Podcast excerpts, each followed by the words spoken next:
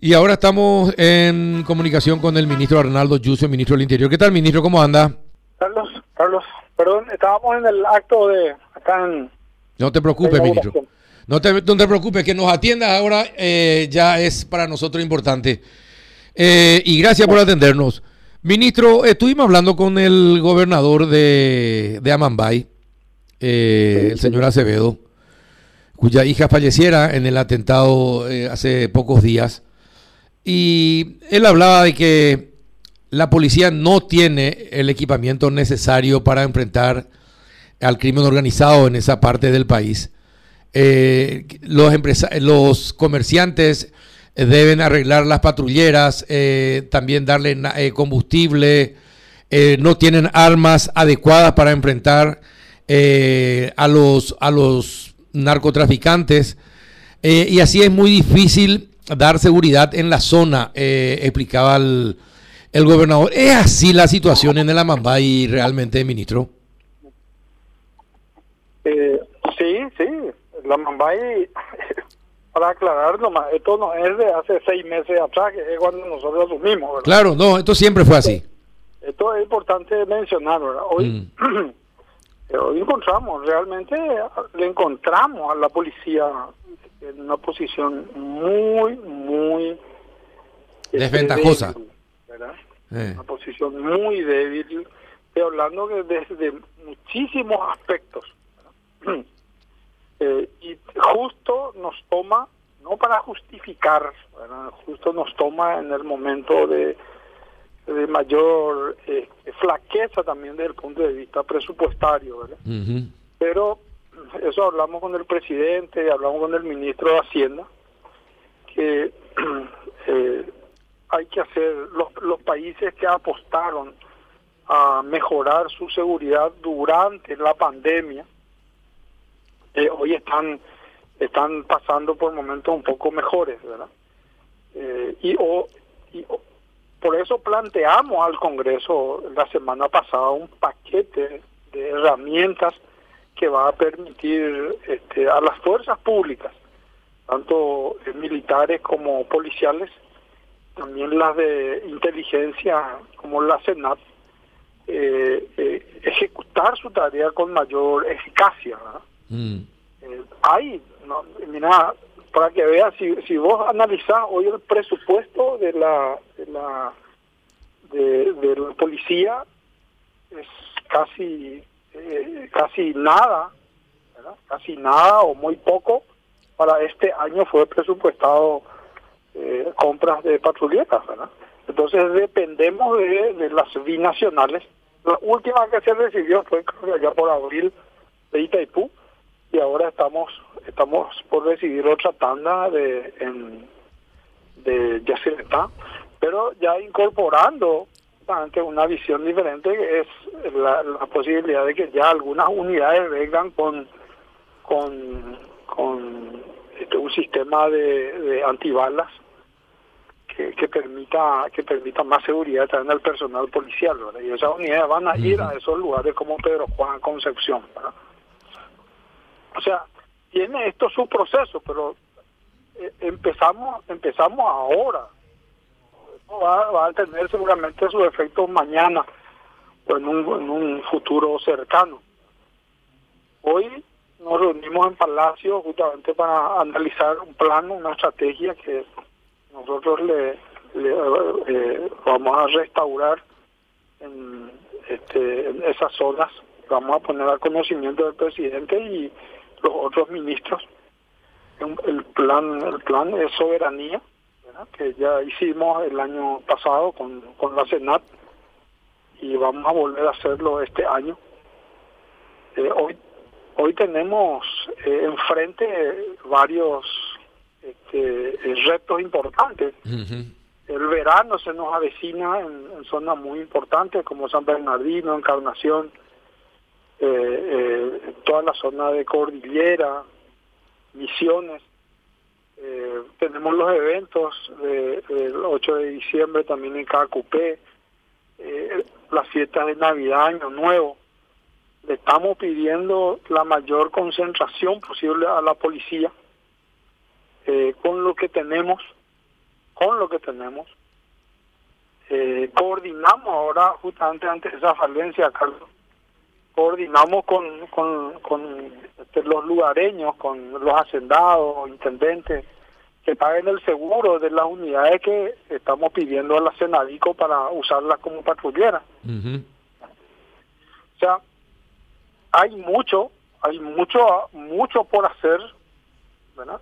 Pero tenemos la esperanza, la expectativa de que con esos recursos que vamos a tener y eh, hacer de que la permanencia de este tipo de acciones en zonas conflictivas como Pedro Juan y Capitán Vado en primera instancia sean sean permanentes porque pero eh, pero ministro también eh, denunciaba eh, la complicidad o la complacencia de la policía con, con los narcos. Incluso dice que también la policía les ve patrón pase no les detiene, aceptan también dinero. Es grave la denuncia de, del, del gobernador Acevedo. Entonces, tampoco es, tampoco es nuevo, Carlos, porque eh, ¿cuántos policías, cuánta gente policial ya fueron procesados por acompañar droga, por ejemplo, en plena frontera? Mm. y bueno, ¿y qué y cuál es la solución entonces, ministro? es así, pero eso hay que ir en eh, presencia permanente en la zona. Eh, hay, hay, hay, hay lugares en donde casi no se tiene eh, presencia policial. ¿Y por qué no se tiene presencia policial? Es fundamental, necesitamos radares, por ejemplo, en, esos lugares que te permitan la, la, individualización de aeronaves que descienden. El tráfico de drogas es tremendo. Y es, es, ir formándole, ir sacando a todo el personal que está, que obra mal, sacándolos incorporando gente, gente, nueva, pero pero con es todo es todo un proceso y el gobernador y el intendente y con, con Robert también esa siempre fue esa preocupación. Él sufrió un atentado en su momento en, Pedro Juan Caballero. La, la, la policía las fuerzas públicas están inficionadas y contra eso, eh, recuerdo que antes, en época fiscal, eh, no solamente no solamente teníamos que cuidarnos de, de, de, los delincuentes, de ser también de la policía, sino también de la policía, las mismas fuerzas públicas. Exacto. Y entonces, ¿y cuál es y cuál es el remedio si si las fuerzas están inficionadas, eh, si si se venden eh, y usted está reconociendo, bueno, ¿qué es lo que se tiene que hacer entonces para cambiar la situación? Y lo primero, lo primero es el trabajo coordinado con la, con la, con la Policía Federal. Eh, ya, ya hablamos con el comandante y, hacemos lo mismo que vamos a hacer, que hicimos en Senat, empezar a coordinar que todos los jefes policiales que van sean sean chequeados también con la con, por la Policía Federal, justamente para que ese trabajo coordinado se dé, porque la federal u otra policía no va a trabajar con una un referente de la, de, la policía paraguaya eh, que, esté involucrado en hechos eh, relacionados al narcotráfico. Entonces es fundamental esa cooperación si hubiésemos tenido eso, eh, Carlos, y eso lo dije a, algunos colegas tuyos acá en el acto, si hubiésemos tenido ese, ese relacionamiento, ese vínculo hace rato, se pudo haber detectado que había sido el vehículo que usaba este este personaje, este Bebeto, alias Bebeto, era robado en el Brasil, por ejemplo. Mm. Y se podía haber este, incautado en su momento de la vía pública. No digo que con eso se va a evitar, pero ese hecho nomás luego podría haber eh, disuadido, podría haber evitado. Claro, y disuadido a los criminales. Sí, sí, sí puede ser, puede ser. O sea, eso es, es fundamental. Por eso yo tengo confianza. El comisario López Russo eh, ahora eh, tomó posesión hace hace muy poco tiempo.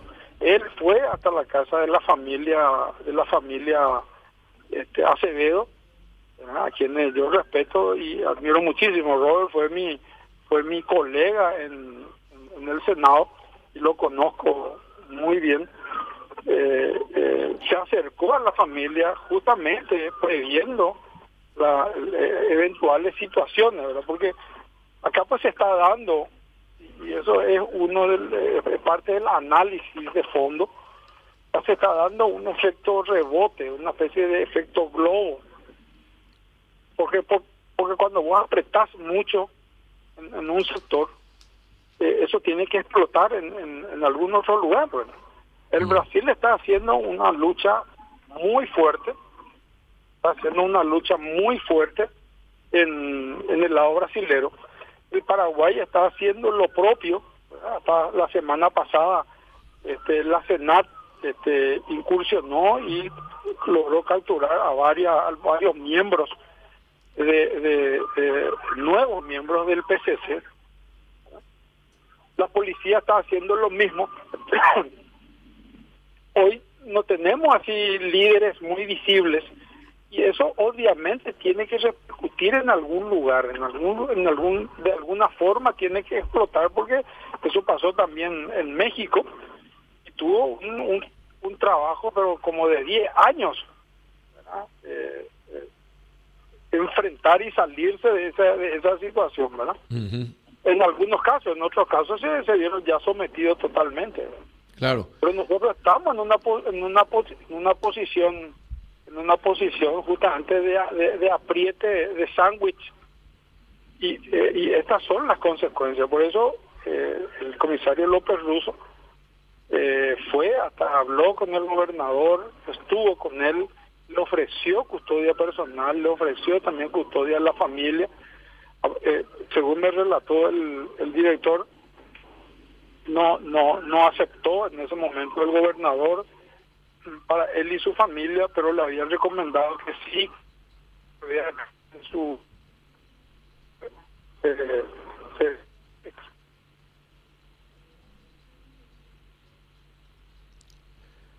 Ministro. Bien, se cortó la ah, comunicación. Eh, ahora sí te escucho otra vez, ministro. Sí, no, te, decía que es un momento de reflexión mucho más profunda, ¿verdad? Hoy yo estaba hablando con, con un capitán, de con el, con el capitán que fue agasajado, un señor de creo que 104 años, acá en el cuartel, el cuartel de la Victoria. Y el, el señor me dice, me dice, qué es lo que está pasando. La, la por y la respeto, me dice. La familia, pues, la por y la respeto la familia. Pues. Y en ese análisis así absolutamente eh, eh, así muy personal y eso me motiva a reflexionar qué está pasando con nuestras familias. ¿Qué, qué, qué, qué, qué, sabemos del actuar de nuestros hijos? Eh, hoy la, parece que papá y mamá está dejando a los docentes, por ejemplo, la educación total de, sus hijos. Le está dejando a la policía que se porte bien sus hijos, pero este, no, no, no es no es el camino correcto, ¿verdad? Entonces, dentro de la familia, tenemos que empezar a analizar qué pasa con nuestros hijos. y no es ninguna crítica es, una autocrítica, porque yo también tengo hijos adolescentes y yo sé que es difícil, es difícil eh, eh, tratar y eh, congeniar y más aún con adolescentes. Pero tenemos que poner el esfuerzo máximo. Bien. Contener a nuestros hijos y, y lo demás sí ya va a estar a nuestro cargo, Pero es una reflexión que ahora que estoy hablando contigo y posterior a esta, a esta así tan sencilla eh, y, y, emotiva, eh, emotivo mensaje me dio este capitán a los 104 años. Yo no lo conocía y el Señor me dijo, él lo a la de familia. Él lo oicoa. O, por y la respeto. Sí, tiene razón, tiene razón el señor ministro.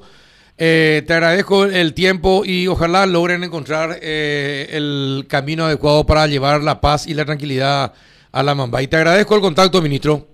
No, por favor. Un abrazo, Arnaldo Yuso, ministro del Interior.